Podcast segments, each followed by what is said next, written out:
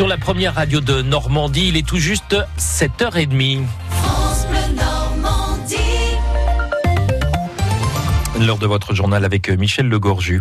La fin de huit ans de brouille dans le Calvados entre le président du SDIS et les pompiers. Jean-Léonce Dupont l'a annoncé hier, il quitte ses fonctions à la tête du service départemental de secours et d'incendie. C'est peu dire que les relations étaient tendues entre Jean-Léonce Dupont et les pompiers, des années de conflit sur les moyens ou la fermeture de plusieurs casernes, mais aussi conflit de personnes.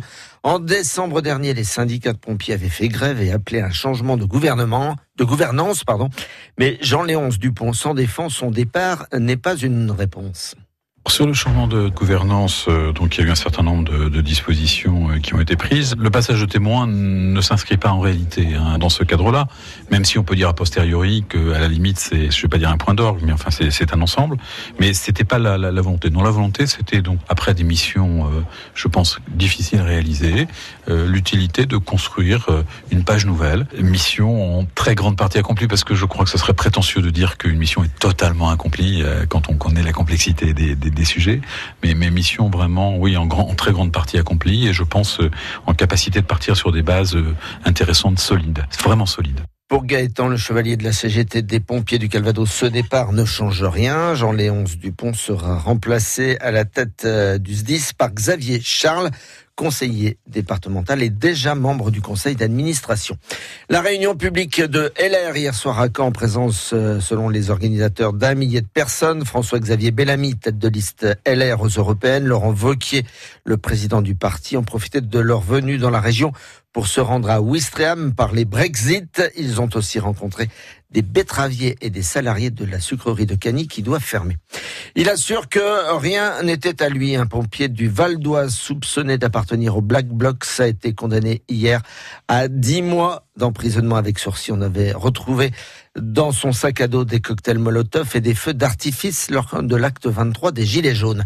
À Caen, quatre Gilets jaunes condamnés hier par le tribunal correctionnel, trois interpellés durant la manifestation du 5 janvier pour jet de cailloux et incendie de poubelle ont récolté de 2 à 6 mois de prison avec sursis. Un autre interpellé le 29 décembre, absent à l'audience, mais condamné lui à 3 mois ferme pour dégradation sur le port de Caen. Et puis Michel a un braconneur de hérissons devant le tribunal correctionnel aujourd'hui à Caen. C'est sérieux, un homme de 41 ans interpellé en flagrant délit en septembre dernier à If, au sud de Caen, et bien mal lui en a pris puisque la chasse aux hérissons le saviez-vous, est parfaitement illégale. Il se retrouve donc ce matin devant la justice, Nolwenn Lejeune qui s'y frotte si pique avait tweeté la police de Caen à l'époque pour informer de l'interpellation. Le braconnier avait été arrêté en pleine nuit à If alors qu'il venait de capturer 13 hérissons. Son chien en tenait même encore un dans sa gueule. Le hérisson est en effet une espèce protégée en vertu d'un arrêté du 23 avril 2007. Il est interdit d'en capturer, d'en transporter, d'en vendre ou encore d'en naturaliser. Le braconnier risque jusqu'à deux ans de prison et 150 000 euros d'amende.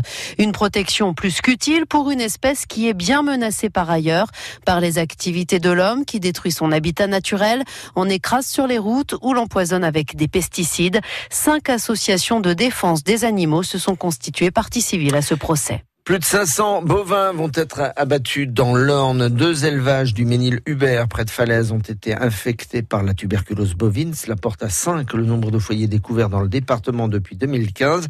Avec la détection de ces deux nouveaux foyers de tuberculose, des mesures sont prises pour éviter toute contamination. L'invité France Bleu Normandie tout à l'heure à 8h15 sera la nouvelle rectrice de l'Académie de Caen, Christine Gavini-Chevet. Elle répondra aux questions, notamment sur la fusion des académies contestée par les personnels. Une soixantaine d'agents encore manifesté hier.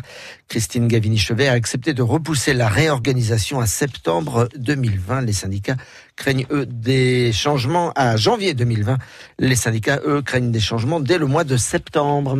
Stéphanie Frappard, première femme au sifflet en Ligue 1 une femme d'honneur qui a été désignée pour euh, diriger le match de la 34e journée de Ligue 1 entre Amiens et Strasbourg. Ce sera dimanche prochain.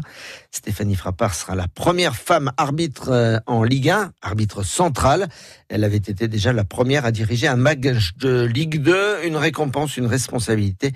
Elle se s'est attendue au tournant. En tout cas, elle espère susciter des vocations. Stéphanie Frappard. J'ai un rôle euh, qui m'est forcément alloué et parce que bah, c'est médiatisé, donc forcément ça ça suscite peut-être des vocations ou ça intrigue certaines. Et du, coup, si ça les intrigue, bah, peut-être qu'elles passeront le pas. Voilà, il y a la possibilité aussi de s'investir dans le football pas qu'en tant que joueuse ou qu'entraîneur. Je sais que voilà, j'essaie de redonner aussi euh, et d'essayer de faire partager mon expérience parce que c'est en partageant les expériences qu'on arrive aussi à susciter des vocations. Stéphanie Frappard qui dirigera dans quelques semaines des matchs cette fois de la Coupe du Monde féminine qui aura lieu en France. La belle soirée au-dessus du panier pour les basketteurs normands. Les filles de Mondeville ont battu dans un match crucial Nantes 80 à 68 et elle conserve une chance de maintien. Il faudra qu'elle gagne d'ici à la fin de la saison un match de plus que les Nantaises. Voilà, pour mmh. euh, résumer. Les hommes, eux, du CBC ont battu Nantes après prolongation à Nantes 92-90. Ils rejoignent Aix-Maurienne au classement tout se jouera donc dans les derniers matchs. Et puis avant le match important, capital, même dimanche après-midi en Ligue 1 de foot contre Dijon, les Malherbistes euh, vont se mettre au vert. À Granville, entraînement à huis clos aujourd'hui et demain, puis entraînement à huis clos à Venoy vendredi et samedi. Le match aura lieu dimanche à 15h. Donc les courses à Beaumont de Lomagné, c'est dans le Tarn-et-Garonne, pronostic d'Hervé Fortin. Le 5, le 3, le 2, le 14, le 10, le 6 et le 4.